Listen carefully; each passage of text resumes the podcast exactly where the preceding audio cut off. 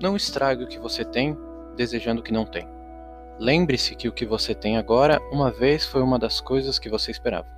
Epicuro de Samos, filósofo que viveu no século IV a.C. Epicuro nos diz que a felicidade pode ser atingida por prazeres moderados e que esses prazeres trazem um estado de tranquilidade. A ideia é aproveitar os pequenos deleites da vida, a amizade, bons momentos de serenidade, um gole de água fresca, um passeio com uma pessoa amada ou apenas fazer o bem. Pois, de acordo com o filósofo, há prazeres maus e violentos. A saúde da alma é a máxima para atingir a felicidade plena e constante, diz Epicuro.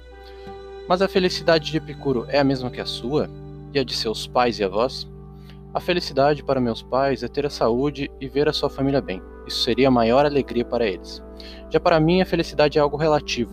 Você pode se sentir feliz fazendo o que quiser. Ambos temos conceitos diferentes de felicidade, e nenhuma está correta ou errada.